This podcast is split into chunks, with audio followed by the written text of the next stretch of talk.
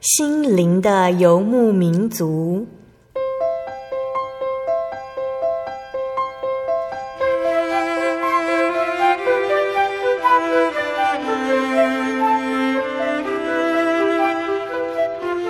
在这个谁都不管谁的后现代社会里，每个人的心灵都是游牧民族。成长的过程就是寻找的过程。每一颗漂泊的心灵，其实都在寻找生命的绿洲。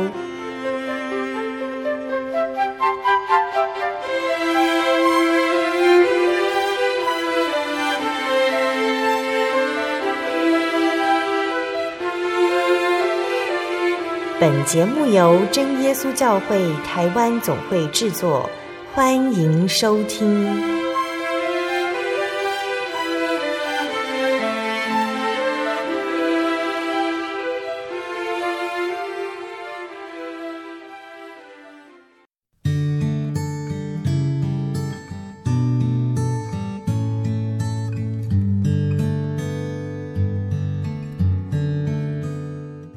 Hello，所有在空中的听众朋友们，大家平安，欢迎收听心灵的游牧民族，我是贝贝，很高兴今天在空中和大家见面。大家这个星期过得愉快吗？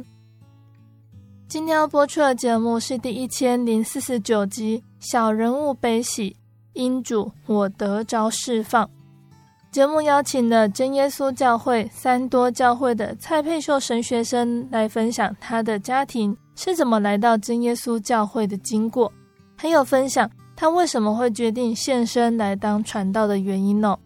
那佩秀的家庭会来到真耶稣教会的原因呢，是在他还小的时候，他的哥哥那个时候是小学三年级。某天放学回家，他的哥哥开始不说话，也不吃饭，甚至不断地踹墙壁，脾气变得非常的暴躁。他的父母从西医看到中医。从秘方找到神明，都求助无门。当时的佩秀看着父母为了哥哥四处奔波，平常和他玩耍的哥哥变得好可怕。佩秀满腹的疑问得不到解答，他觉得痛苦又惊慌，不知道主耶稣会如何带领他的家庭呢？那相信听众朋友们一定都很想聆听佩秀的分享哦。那在见证开始之前，我们先请佩秀来和听众朋友们打声招呼。各位听众朋友，大家好，我是佩秀，很高兴今天有这个机会在这里和大家分享神的恩典。很高兴我们今天邀请到佩秀来和大家分享信主见证。那佩秀可以先跟大家分享，在认识主耶稣之前呢，家里的信仰情况怎么样呢？嗯、呃，家里呢是传统信仰。那我记得呢，在很小的时候的妈妈常会带我去庙里面拜拜。那每次我到庙里面去的时候呢，都会看到啊、呃，比我的身高高好几倍的那个神明被供奉在那个地方。那妈妈都会告诉我说啊，这些神明呢会保佑我们全家平安，所以我们要常常来这里啊拜他，求他让我们全家人都可以很平安。所以记忆中啊，最常跟妈妈去的地方就是去庙里面拜拜。那你对于传统信仰的看法？嗯，其实我很害怕，就是我看到那个神明，我觉得他啊很严肃，嗯，他也不会笑。但是妈妈一直跟我讲说要对神明很有礼貌，所以都要跪在神明面前这样子。嗯、那我记得有一次我在地上捡到一张卡片啊，他那个卡片上面是一个外国人，然后抱着一个小孩。那我看着那个外国人，我觉得他哎笑起来很慈祥。然后觉得我很想认识这个外国人，所以我就拿着那张卡片去找我的妈妈。那我就说：“妈妈，这个卡片上面的人是谁？我很想认识他。”结果妈妈一看，她很生气，她说：“你拿去丢掉，那个是耶稣。”嗯，然后说：“耶稣是谁？我们不能认识他吗？”但是妈妈那时候很生气，不准我再问。但是我对耶稣这两个字就觉得印象很好。嗯，但是因为妈妈很生气，就不敢再多问。那家里的人也都是啊、呃，每逢节日都一定要去拜拜，尤其妈妈很辛苦，嗯，遇到一些特定的节日啊，甚至家里从一楼到三楼，每个楼层都要拜拜，就觉得妈妈很辛苦。感觉家里面对于传统信仰拜的很勤、很认真哦。那是什么原因而接触到教会呢？嗯，这件事情你就要从民国七十五年开始说起啊。那一年我七岁，读国小二年级。那我的爸爸呢，他本来是在一间私人的报关行上班。那因为他觉得私人的这个公司呢，呃，比较不稳定，嗯，所以他又做了另外一个打算，就去跟一个亲戚学洗衣服的这个技术。那没有多久，就在七十五年十一月，在家里的一楼开了洗衣店，这样。那那时候爸爸白天还是去报关行上班。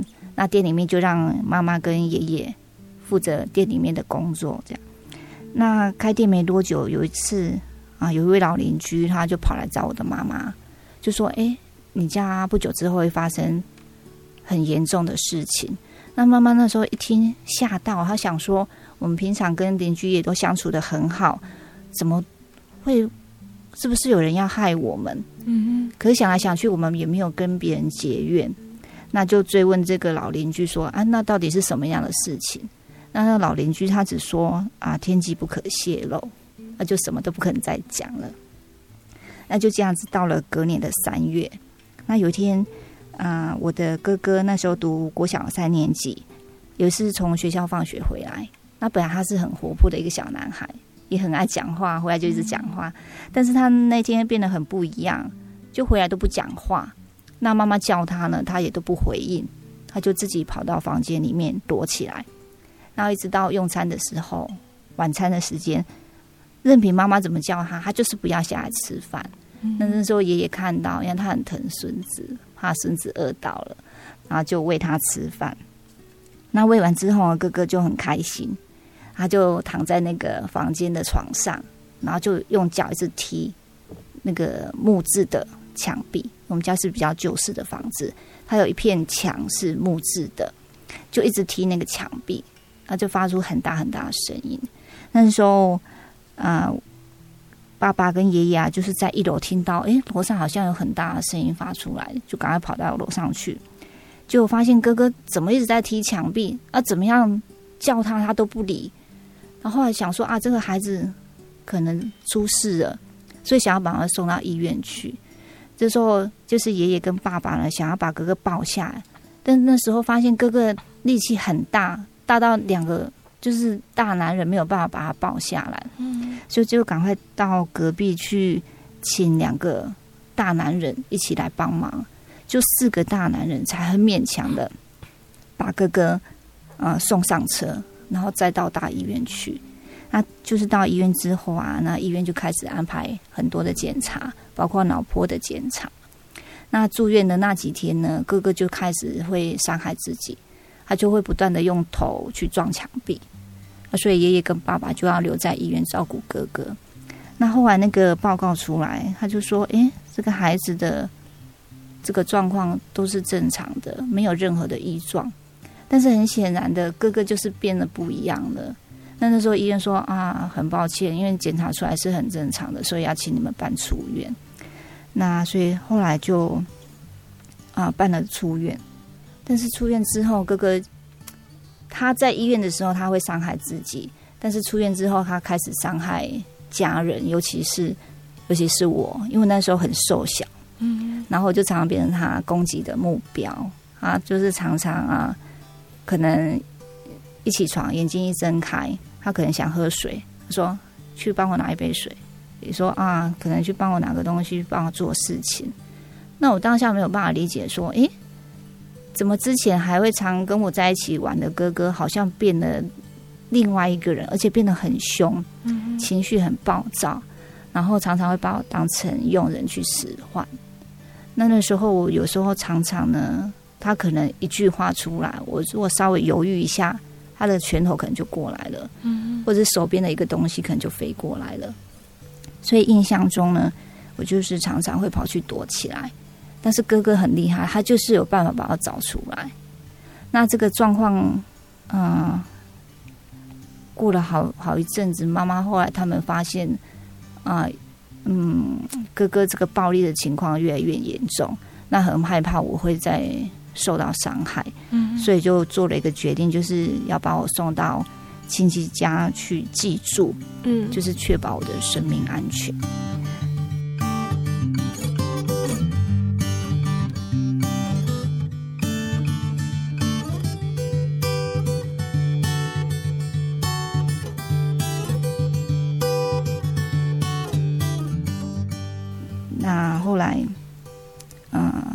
爸爸妈妈把我送走之后呢，他们就可以很安心的带着哥哥到处去庙里面去求问神明，说他到底发生什么样的事情呢？那些神明有说哥哥是发生什么事情吗？嗯，那个时候去庙里面求问的时候，他们也都给了很多的这个答案，就比如说。啊，你们的祖先的那个这个尸体，嗯，他们就会说叫硬尸哈，就是这个骨头没有烂，嗯，所以去祸祸害延，就是祸延子孙这样子啊哈，哦，就也是很奇妙。后来真的请人家去，哦，去看这个祖先的坟墓，好，去把这个坟墓打开，这个骨头真的没烂，嗯，就真的请请人家去处理哈。那处理完之后就想说，哎，这样子。哥哥的状况应该就会改善了，但是也没有，状况还是一样。那又去到另外一家庙宇来求问，那就说啊，你们家风水不好，你们要搬家。嗯，那我们那时候其实为了哥哥的事情，已经到处在借钱了。就如果连这个家都不能住的话，我们真的不晓得有什么地方可以住了。嗯，那就是只要有人说，哎，哪一间庙宇很灵验。我们就会想尽办法的去去求问这样子，那因为到庙里面都还要再给香油钱，那每一笔钱都蛮多的，嗯，那所以那时候本来家里的经济状况就没有很好，就因为这件事情又显得更困难了。刚刚有说到你被送去亲戚家，有很常被送走吗？嗯，因为哥哥的状况一直都没有改善。嗯，那他暴力的情况也都越来越严重。他也啊、呃，因为他那时候已经不认得家人了，甚至不仅是攻击我，甚至妈妈也攻击。啊，记得有一次妈妈在拖地的时候，他就拿了一个那个塑胶管、塑胶水管，就往妈妈身上很大力的抽了三下，就无缘无故的。嗯，那甚至有时候我们只是坐在旁边，他也会把桌上的东西往我们身上砸过来。所以那时候，因为我个子实在是太小了，而且爸爸妈妈没有办法二十四小时跟在我的身边，所以才会决定把我送到亲戚家去寄住。嗯，那其实一住都是蛮长一段时间的。那也许可能爸爸妈妈只能到亲戚家去看我，还没有办法把我接到家里，接回来家里这样。后来还有找了哪些方法想要解决哥哥的问题呢？嗯，其实。那时候能想的，因为西医根本检查也检查不出来，他说检查出来都是正常的，嗯、那只能借助求问神明，这是唯一的办法。那其实很多的时间呢，我们都是束手无策。有时候，啊、呃，妈妈回想起这件事情，她说有一次她只有她跟哥哥单独在家，那爸爸跟爷爷有事情出去了。那时候，妈妈心里很害怕，因为她说，眼前这个虽然是她的儿子，但是现在好像是变得像魔鬼一样，她觉得很害怕，因为他的眼神不是她认识的那个很单纯孩子的那个眼神，嗯嗯，所以她其实心里很害怕。然后她又回想到，因为我的外婆她生长在那个大家庭里面，其实承受很大的压力，嗯，然后是后来是忧郁症。所以妈妈从很小的时候，她就要照顾外婆，所以她一直很渴望有一个很幸福的家庭。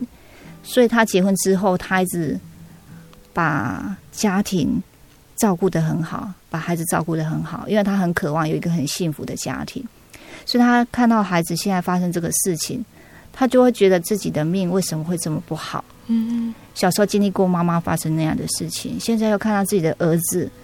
不晓得什么缘故变成另外一个人，嗯，然后他就想着想着，然后就放声大哭。他真的是太难过了，没有人可以哭诉，嗯。那这时候哥哥不认识妈妈，他只跑过来妈妈身边，好像看着一个陌生人一样，就说：“哎、欸，你不要哭啦。”嗯，他只只是轻轻拍着妈妈的肩膀说：“竟然不是叫他妈妈，是叫他哎、欸，哎、欸，你不要哭啦。”这时候妈妈看到他就更难过了。我的儿子竟然不认识我，他叫我 哎、欸，所以妈妈真的就是放声大哭。她说：“该怎么办？我的人生怎么会走到这样的地步？”连一个唯一的儿子都没有办法好好的照顾长大，嗯嗯，这是妈妈印象很深刻的事情。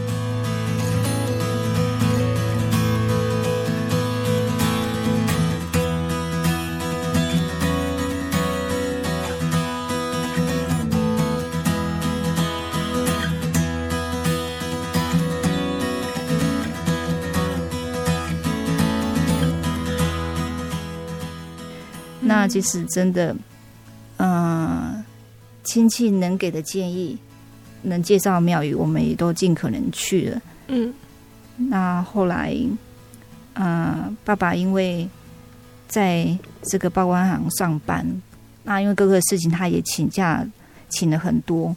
那因为请假天数太多，那公司也要求他回去上班。他说他那天回去上班那一天，因为他心情实在是非常的不好。不晓得怎么解决孩子的问题，那家里的经济状况又渐渐出问题了。他啊，心里面实在是很很烦，然后，所以他就想说他出去走一走，他就漫无目的的走。他说他也不晓得为什么，就走到公司旁边的港务局。那那时候三多教会的现任的一位林执事呢，当时是在港务局上班。那他跟爸爸本来就认识了，但是他们平常。因为工作上没有往来，所以他们也很少碰面。嗯，也好几年都没有碰面了。那爸爸那天很奇妙，他说他不晓得为什么，他就往港务局那个方向走过去。那刚好那个林执事那天，他就站在港务局的门口，他远远看到爸爸走过来，他说：“哎，他就打招呼说：‘哎，蔡先生，很开心，因为很久没有见面了。’但是爸爸满脸愁容，他就说：‘哎，好久不见了，啊，你怎么？’脸色看起来那么憔悴，这样子，那爸爸就把家里最近的事情就告诉这位林执事。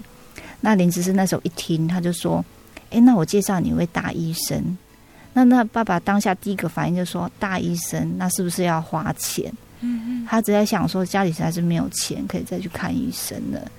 然后林执事就跟他讲说：“这个大医生就是耶稣，不用钱。”那这个时候爸爸当下他其实心里很排斥。但是不好意思当面拒绝，就说：“哦，好好，那再联络。”那后来回到家之后呢，爸爸就跟妈妈讲说：“如果晚一点有林先生打来，你就说我不在，因为他要叫我们去信耶稣。”嗯，那这个林执事呢，他晚一点他真的打到家里面来，那是妈妈接的电话。那妈妈就说：“啊，我先生不在。”其实爸爸就在旁边。嗯嗯，所以因为排斥信耶稣，所以啊。呃哥哥的这个状况，啊、呃，又持续的一段时间，嗯嗯，然后一直到了，啊、呃，到了后来，因为从三月三月到啊、呃，林执事告诉我们的时候，啊、呃，已经是过了两个月，但是爸爸那时候不接受。那又一直拖拖拖到七月的时候，又过了一个多月。嗯，这时候爸爸妈妈还有爷爷，他们有一天晚上就开了一个家庭会议，就是说这个孩子，真的我们想尽办法，还是没有办法把他医好。然后经济真的也已经出现问题了，我们是不是要想办法来解决这个事情？嗯，那妈妈就想起了。这个林执事所说的这个耶稣，然后他就会想到他的娘家也有亲人啊，是信耶稣的。他想起他的家庭好像很幸福，他说：“诶，感觉信耶稣好像也蛮好的。”他说：“要不然我们来改信耶稣看看。”那时候，其实爸爸妈妈很担心爷爷会反对，因为我们的家庭从。好几代以前都是传统信仰，尤其是老人家要他改变传统信仰，其实是非常困难的。嗯，那时候爷爷就说一句话，他说：“没有关系，我的孙子可以好，要他信什么他都愿意。”啊，就因为爷爷答应了，所以我们就啊，当下就爸爸就打电话给林执事。嗯，那林执事隔天呢，他就啊开了一台车，然后载了整车的高雄教会的弟兄姐妹到家里来。嗯，然后到家里来就为我们祷告。那那时候哥哥的反应很大，他听到祷告的声音，他就冲出家门，啊，就很多人去把他抓回来。那那次祷告，我们就会有很明显的感受到，诶，他的状况就有比较稳定一些。嗯，那之后陆续啊，那些弟兄姐妹就常常会到家里来帮我们祷告。那每祷告一次，哥哥的状况就有稳定一些。那只要就是教会有聚会的时间，我们一定也会到教会去聚会。那哥哥只要一到教会的这个门口，他也会很排斥，他都会往外冲。那就还是很多弟兄姐妹去把他抓回来。这时候呢，三多教会有一位呃吴千和执事，他也常来家里面为我们祷告。他就告诉妈妈，他说：“这个魔鬼他要离开这个孩子之前，会变得更凶，你们不要被他吓到。你们一定要全家同心一起祷告，把魔鬼赶出去。”那妈妈就这句话就一直记在心里面。那时候，妈妈她就跟主耶稣这样祷告，她就说：“我这个孩子从三月开始，原本应该要去学校上课的，但是因为发生这个事情，他整个学期都没有办法去学校上课。你是不是可以让这个孩子赶快好起来？我希望他九月的时候一开学就可以到学校上课。”嗯嗯。那妈妈这样的祷告，诶，主耶稣真的垂听了。就在八月三十号这一天，那一天我在家里，那哥哥不晓得是什么样的状况。他就无缘无故想要打我，然后爸爸妈啊，爸爸和爷爷那时候在旁边看到了，为了要保护我，他们就把那个裤头上的皮带把它抽出来，就是要打哥哥。然后，嗯，那个时候哥哥一看到他有吓到，他就说：“好，你打死我，你打死我这样子。”那爷爷本来很疼孙子的，以前都不曾打过哥哥的，那时候就说。打死你就打死你，因为他很生气，他知道那是魔鬼，嗯，在欺负他的孙子。那时候，这时候哥哥见状，他就赶快跑到三楼，我们家的三楼，赶快冲上去。那爷爷跟爸爸就跟在后面也跟上去了，嗯。那妈妈就带着我和姐姐，然后就一边祷告一边往三楼上去。嗯。那等我们到三楼之后，看到哥哥已经安静下来了。那那时候魔鬼已经从他身上出去了，但是我们还不知道。嗯，我们就只看他安静下来，然后趴在地上。那时候我们就把哥哥带到楼下来。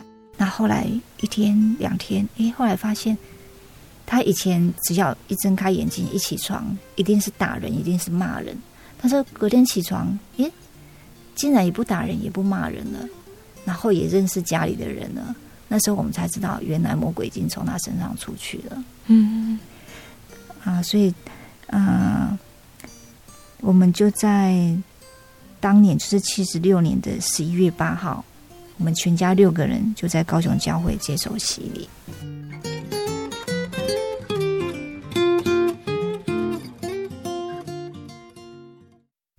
我对圣经的道理好有兴趣哦，可是又不知道怎么入门呢？你可以参加圣经函授课程啊！真的啊？那怎么报名？只要写下姓名、电话、地址，寄到台中邮政六十六支二十一号信箱，很快的，你就会收到第一课的课程了。赶快去寄吧！嗯，圣经函授课程能循序渐进的引导您更了解耶稣基督的福音，得到生命的滋润和来自信仰的力量。本课程完全免费，欢迎来信台中邮政六十六至二十一号信箱，请注明参加函授课程。愿神祝福您。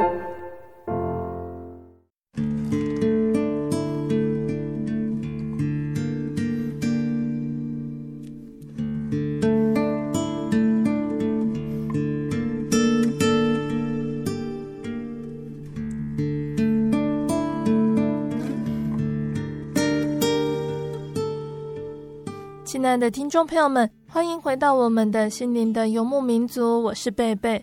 今天播出的节目是第一千零四十九集《小人物悲喜》，因主我得着释放。我们邀请了真耶稣教会三多教会的蔡佩秀神学生来分享他的家庭信主经过。节目的上半段，佩秀跟大家分享了他的家庭是如何来到真耶稣教会接受了这个福音。节目的下半段，佩秀要继续跟听众朋友们分享真耶稣教会的这份信仰带给他什么样的帮助，又是什么原因让佩秀决定报考神学院成为传道呢？欢迎听众朋友们继续收听节目哦。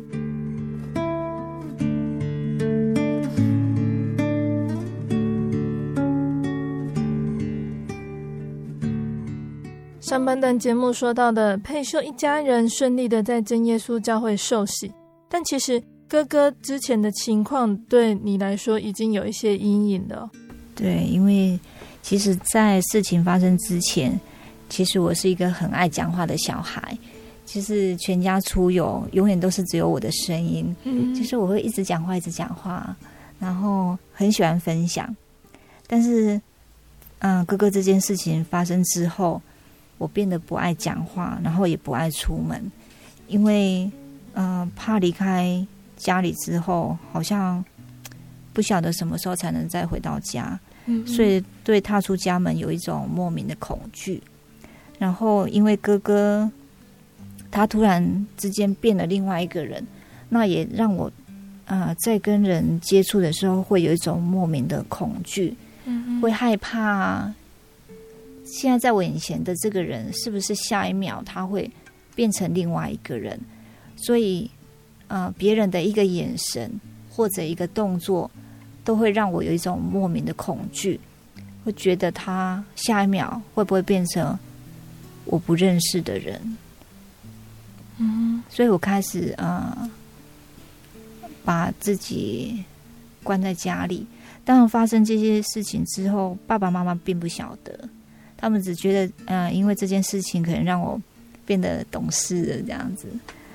嗯、呃，但是其实我内心啊、呃，其实有受伤，但是我并不愿意让爸妈知道这件事情，因为我害怕他们会为我担心。嗯，所以我就是呃，学会隐藏自己的情绪，就是即便自己啊、呃、很难过，我也会在他们面前表现的很开心。嗯，然后自己默默承受那些压力。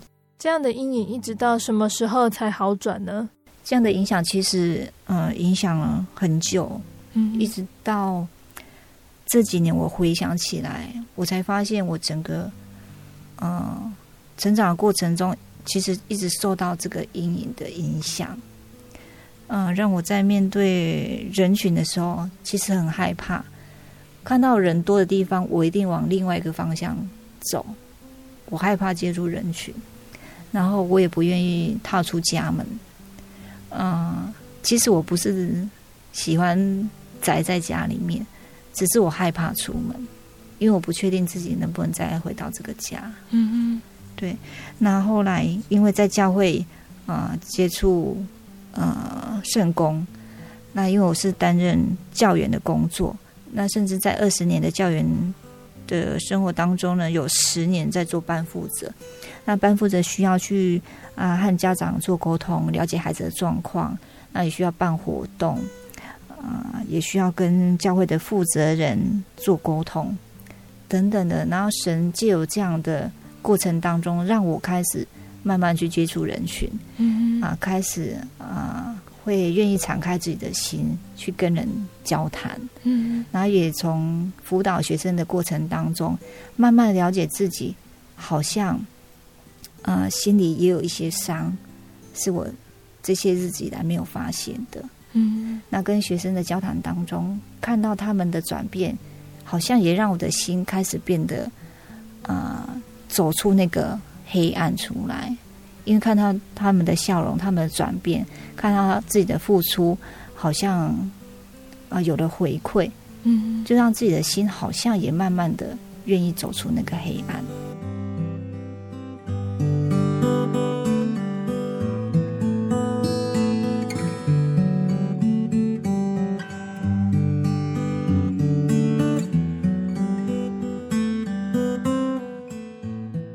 沛秀是在什么时候得到圣灵？我是在国小呃，其实是国小二年级的时候来慕道，嗯嗯，然后国小三年级的时候受洗。那国小三年级在教会，我们就是参加幼年班。那幼年班的时候，老师都会鼓励我们求圣灵。那其实我是一个很不容易专心的小孩。那每次老师说要求圣灵，我就只有在那个当下会说好要求圣灵。但是跪下来求圣灵之后呢，啊，心就开始飘掉了，一直没有办法很专心的。就这样子，我身边的好朋友一个一个都得到圣灵了，然后渐渐的呢，只剩下一两个人没有得到圣灵。一直到我高中，我还没有求到圣灵。那那时候几乎身边的人都得到圣灵了。嗯，那那时候啊、呃，自己还没有这个很积极的心想要求圣灵，都是到了布道会的时候才想说，好吧，那就是传道说啊要求圣灵到前面来，我就会到前面去。就只有在那个当下才会想要求圣灵。那一直到高二的时候当教员。那那时候我们都会鼓励小朋友啊，小朋友求圣灵啊。有一次小朋友就告诉我说：“老师，你也没有圣灵。”哇，当下受了很大的刺激。然后因为参加教员讲习会，没有得到圣灵的呢，只能拿到这个教员证书的影印本。所以我当下回来，我就一直为了这件事情在烦恼，想说已经当了教员，又鼓励学员。鼓励这些孩子要求圣灵，但是自己有没有圣灵？嗯，所以我就说，可是我祷告，我知道我自己很不容易专心，即便已经是高中生了，祷告还是很不容易专心。我就跟神这样子说：“我说，神啊，还是你让我祷告的时候可以专心，我先求专心这件事情就好了。”那很奇妙，就这样求了，求了，嗯。几天之后呢，有一次我在家里面祷告，然后我突然觉得我的身体开始不一样了。我把眼睛睁开，我才发现我的手在震动。我好开心哦！啊，这个就是传说中的圣灵感动。我那时候很开心，但是呢，这个开心呢，就让我。对求圣灵这件事情又开始松懈了，嗯，我就一直开始想象我得到圣灵是怎么样的状况。那那个礼拜刚好是三多教会的布道会，我每天晚上还是会到前面去祷告，但是呃，因为有圣灵感动，所以好像也没有那么认真的在求圣灵这件事情，嗯，只是一直在想说，哇，我就快要得到圣灵，我就快要得到圣灵了，这样子。那一直到布道会结束之后，我还是没有得到圣灵。那到了礼拜六已经是灵恩会了。那礼拜六灵恩会晚上回到家里啊，那天其实忙了一整天，那其实也很累，也很想睡觉，但是躺在床上睡不着，心里面一直想说，明明已经有圣灵感动了，怎么一直还没有圣灵？所以我就马上起来，我就跪下来祷告，我说啊，真想要得到圣灵。那祷告不到五分钟，我就觉得自己好像被电到一样，但是不是不舒服的，是很舒服的，是好像被电到一样。当下我的舌头啊、开始转动，我因我觉得不一样了，因为这在这之前我会问很多的弟兄姐妹，得到圣灵到底是什么样的状况，然后他们就告诉我，你的舌头会转动，会跳动。所以我当下舌头有了不一样的改变之后，我就知道我得到圣灵了。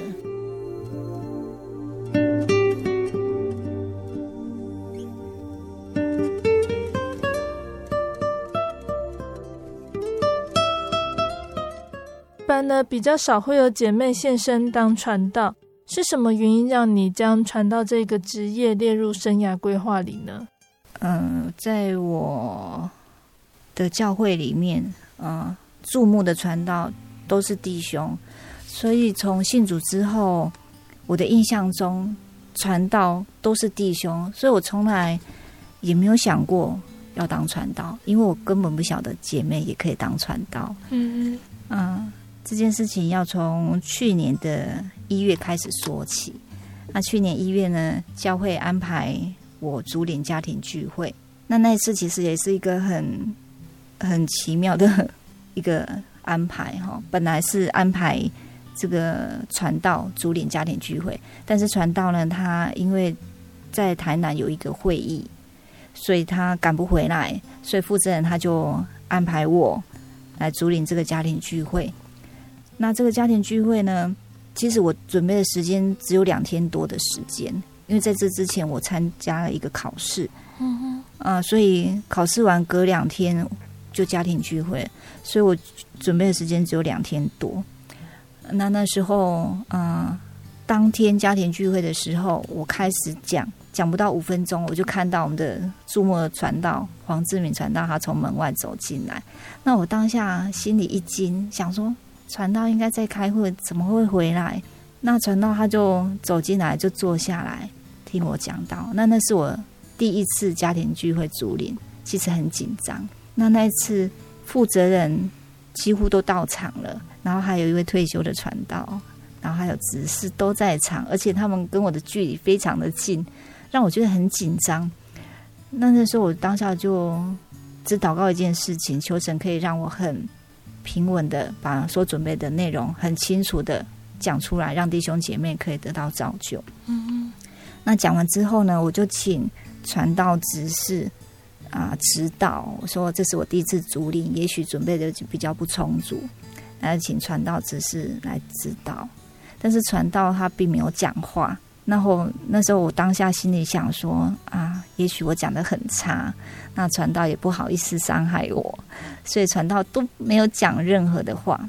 那后来那一个月的职务会，传道跟负责人在开会，那传道主动提起一件事情，他说啊，你们可以鼓励佩秀去报考神学院。那当下负责人听到都觉得很讶异啊，就想，诶，佩秀。她是姐妹耶，而且又瘦瘦小小的，怎么会要她去报考神学院？那传道他说，他那次听了我家庭聚会主领之后，他觉得我很有恩赐，所以他希望负责人可以鼓励我去报考神学院。那其实我后来回想起来，我觉得那是神感动传道，因为其实第一次主领，我觉得还是有很多准备不足的地方。但是后来，这个负责人听完之后呢，啊、呃，没有一个负责人想跟我谈这件事情，因为他们都会觉得这个佩秀，他我们如果以外在条件来说，跟我们想象中的传道实在有一个很大的差距。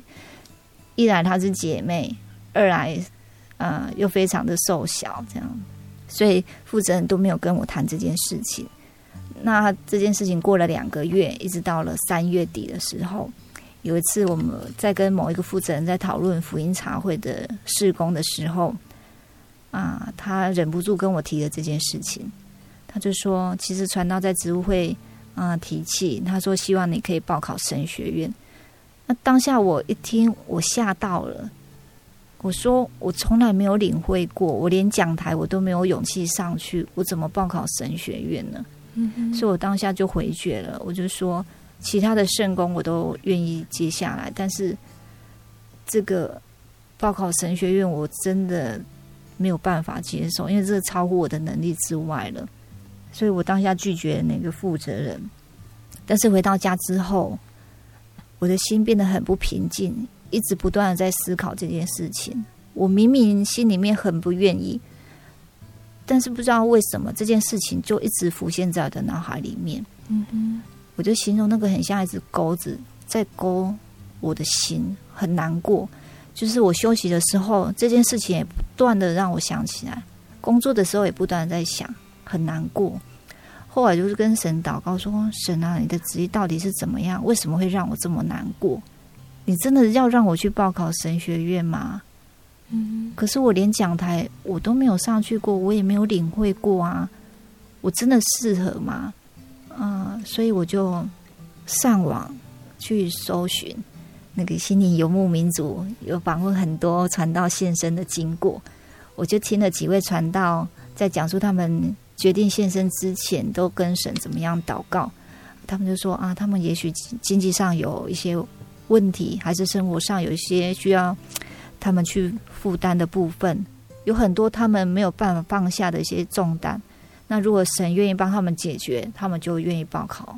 那我一听，我就就觉得，诶，这样的方法也蛮好的，所以我就依循这样的方式来祷告。嗯、我就会说，其实我心里面有很多啊、呃，对家里的一些呃担忧啊，还有经济方面，还有父母亲啊、呃，他们年纪也大了，然后一直觉得自己啊、呃、需要照顾他们，因为哥哥姐姐也都结婚了。那我一直认为，觉爸爸妈妈的照顾爸爸妈妈的责任是我的责任，所以我在选择学校的时候，在选择工作的时候，我的坚持一定要留在高雄。其中一个很大的原因就是这样。但如果现在我决定报考神学院了，我势必要离开高雄。那实在有太多我没有办法放心的的事情。那我就把这个事情放在祷告当中。就这样子祷告了两个月，一直到五月底。我所祷告的事情呢，显然的没有任何的改变。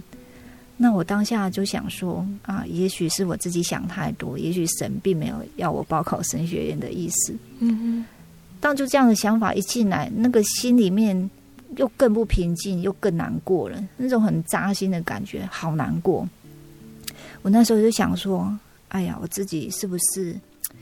只凭眼见不凭信心，一直要求神给我一个一个很明显的提示。那后来就有一句话进来，就是说神会帮你照顾你的家人，甚至比你照顾的还要好。我就想说，好吧，那我就报名，我就先报名。可是，在做这个决定之后啊，我那几天那个眼泪真的就像那个打开的水龙头一样。一直不停的流下来，因为我其实心里面还是有很多的担心，但是我一直觉得好像是神真的要我走这一条路，我就说信主这么久了，将近三十年，我真的想要学习顺服这个功课，但是我知道很难，因为我不断的掉眼泪，我知道我还是很软弱，那要加上妈妈，她其实很不愿意我离开。因为妈妈有两个女儿，那我的姐姐又长期都在基隆，没有在身边。那妈妈有一次，她就说：“啊，我很感谢神，把小女儿留在我的身边，可以陪伴我。那现在她的小女儿有可能也要离离开她，那这样其实我就很很担心妈妈。那妈妈就说：你就是不是可以留在？”留在三多做神工就好了，不要离开家里。这样，那我当下我其实没有没有说话，然后我就是祷告，我就求神带领。如果神真要如果走这条路的话，求神带领妈妈。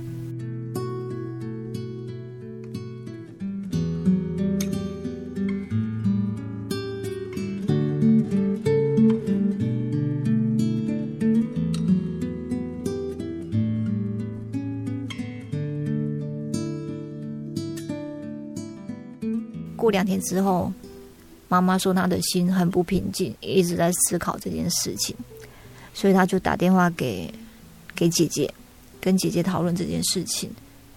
那姐姐那时候就告诉妈妈，她就说，其实离神学院考试的时间已经非常近了。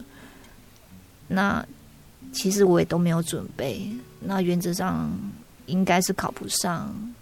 那如果真的神要他走这条路，让他考上了，我们就要顺服。然后后来妈妈一听，嗯，她也接受这样的说法，她就答应让我报名。那很奇妙的是，呃，虽然我的准备时间很短，嗯，但是神的带领让我的考试的过程很顺利。我一直记得，呃，我在考试当天，嗯。早上考完笔试，然后下午有讲到十分钟的考试。其实我很紧张，然后也觉得讲的不好。那我当下我就跟神祷告说：“神，如果你要用我，就让我在口试的时候可以心很平静，来知道要怎么样应答。”那在口试的时候，其实我走进会议室的时候，我我被吓到了。因为有二十几位的传道执事，不过我的心很平静，我知道神在带领我，他让我的心很平静。那后来考试结束之后，嗯、没多久院长他就宣布我们录取的事情。那得知录取之后，我第一通电话我就打给妈妈，因为我知道我妈妈她一直在帮我祷告。那妈妈祷告的方式比较特别，就是我考试多久，他就祷告多久。这节课考五十分钟，他就祷告五十分钟；休息十分钟，他就休息。所以一整天下来，他祷告了好几个小时。所以一得知录取的消息之后，我马上打电话给妈妈。那那时候他还在祷告。我就说我已经考完了，我下午啊讲到只有十分钟，口试也是一二十分而已。那你怎么祷告这么久？他说我也帮其他的弟兄祷告，也希望他们可以考上。嗯，那感谢主，我们这一届有五个考生，我们五个都录取。那后来我又打了一通电话给爸爸，那爸爸听到了，他就没有讲话。那我后来才听到，原来他他在哭。他在掉眼泪，他其实很很舍不得，他知道这条路其实会很很辛苦。一方面他不想要他的女儿受这么多的苦，但是一方面他又觉得，如果是神的意思，我们就要学习顺服。那我觉得很奇妙的是，其实我跟爸爸一直处在我们很关心彼此，但是很少有沟通。但是进入神学院之后，跟爸爸之间的。话题越来越多，每次我回高雄的时候，都是爸爸骑车去载我。嗯，然后在路途当中，他就会问我最近去哪里实习，然后有没有遇到什么样的困难，然后他也会跟我分享，嗯、呃，他之前所看到，呃，传道在访问信徒，还是在牧会的时候，啊、呃，遇到的状况。他们都用什么样的方法去解决等等的，嗯，所以我们的话题越来越多，然后也越来越自然，因为以前很想跟爸爸聊天，但是竟然会不晓得怎么去开口。那爸爸也想跟我聊天，但竟然也不晓得怎么跟我开口。所以我们虽然关心彼此，但是。既然父女连一句话都不晓得怎么样开始，所以这是神很奇妙的一个安排跟带领。嗯哼，那就在我进入神学院之后，呃，原本我以为我会很勇敢的去面对接下来的挑战，但事实上，我到神学院之后，其实我适应的很不好。前三个礼拜，其实常常一个人在掉眼泪。那我记得第一个礼拜，妈妈打了一通电话给我，然后在电话那一边就听到妈妈讲说：“啊，家庭很好，你不用担心。”其实我知道她是故意这样子讲，不希望我担心。但是其实当下我心里面其实很难过。那因为进来之后。看到其他的神学生，嗯，其实都有领会过，那甚至也有当过负责人。那相较之下，自己连一次的领会经验都没有，也没有担任过负责人。那相形之下，突然觉得自己能力很不足，突然觉得好像未来的挑战很大。那那个当下自己变得很无助，会觉得自己有这么多的不足，怎么样胜任这个工作？就越想越害怕，但是又不想让别人看出自己的害怕，所以进来的时候，很多师长同工都会问说：“诶，进来好吗？适应的怎么样？”然后我都会故作坚强的说：“啊，感谢主，很好。”其实我一点都不好，很软弱。常常一个人掉眼泪，又不想让人家发现。然后记得有一次早祷会的时候，前一天跟妈妈通完电话，然后隔天早祷会那一天唱诗，刚好唱到《归家》这一首诗歌。那当主领说到“归家”的时候，我的眼泪就开始掉下来了，完全没有办法控制，一直很难过。我知道我心里很想回家。但是我告诉我自己，我不能这样子，我要坚强。但是我知道我心里很害怕。那天祷告会，我完全没有办法祷告，一直掉眼泪，一直掉眼泪。后来第二个礼拜也是这样子，常常一首诗歌就会让我眼泪没有办法停止。有时候参加聚会前的领诗人员在领诗的时候，一首诗歌唱下来，我的眼泪也没有办法控制。一直到第三个礼拜，我记得有一天吃晚餐的时间，同工都下去吃饭了，然后寝室只有我一个人留在留在那里。我那天情绪很情绪很激动，我很难过。要自己坚强，但事实上自己又很软弱，不断在拉扯，那样的情绪让我觉得我快要崩溃了。我又不敢放声大哭，因为不想让别人听到。就在那种几近崩溃的时候，我就听到在阳台的那个地方，就是篮球场那个方向，就传来一首诗歌。那个时候我的房门是关上的，就传来一首诗歌。那首诗歌是我最后一次带领。新教主的学员年末特别聚会表演的所唱的诗歌，嗯，它的内容就是约书亚要带领以色列百姓进入迦南地的时候，神吩咐他的话。神说：“我岂没有吩咐你要刚强壮胆？因为你不论往什么地方去，我都必与你同在。”这首诗歌我很喜欢，我就突然听到这首诗歌。从阳台的地方传过来，我就把阳台的那个门打开，我就想说，诶，这个时间总会童工也都下班了，然后神学院的童工也都下去吃饭了，应该没有人会唱诗，怎么会有这首诗歌传进来？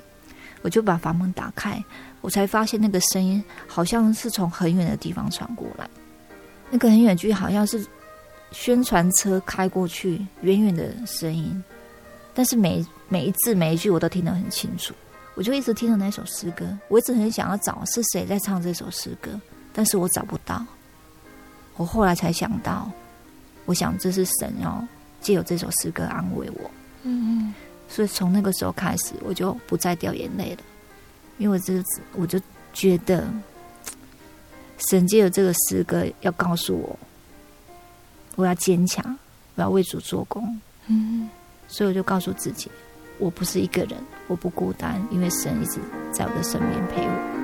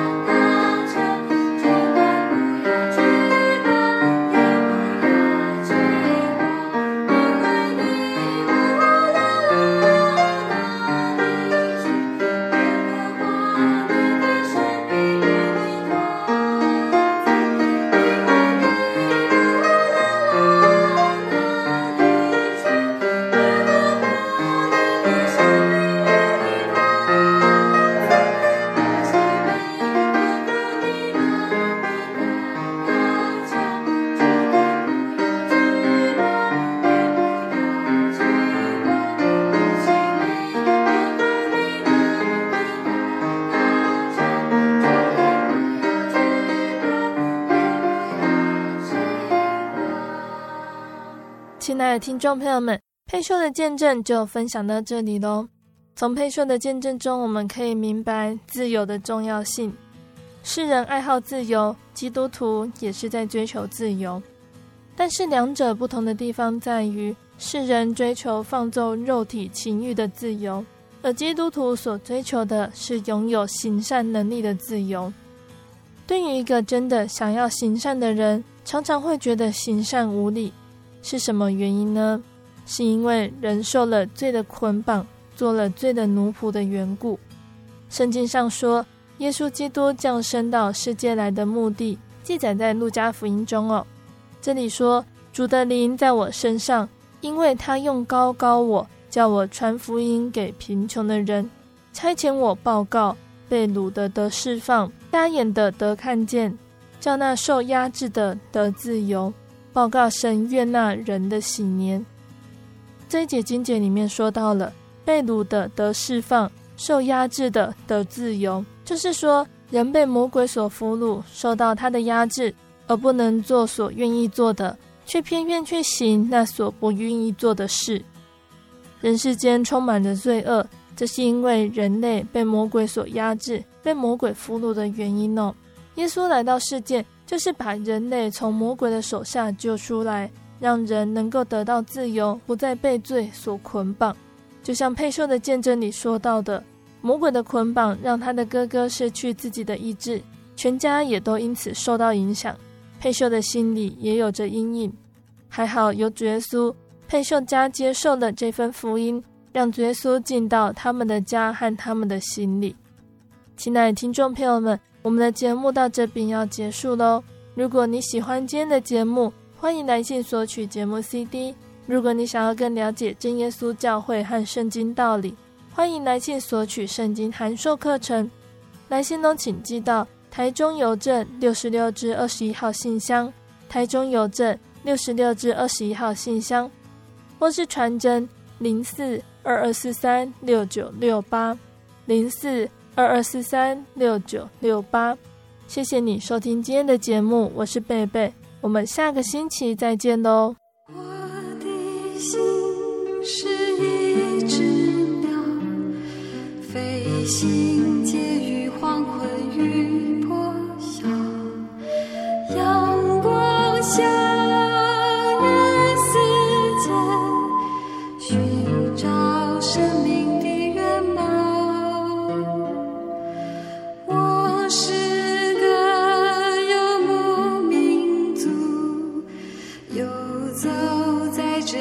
乡的小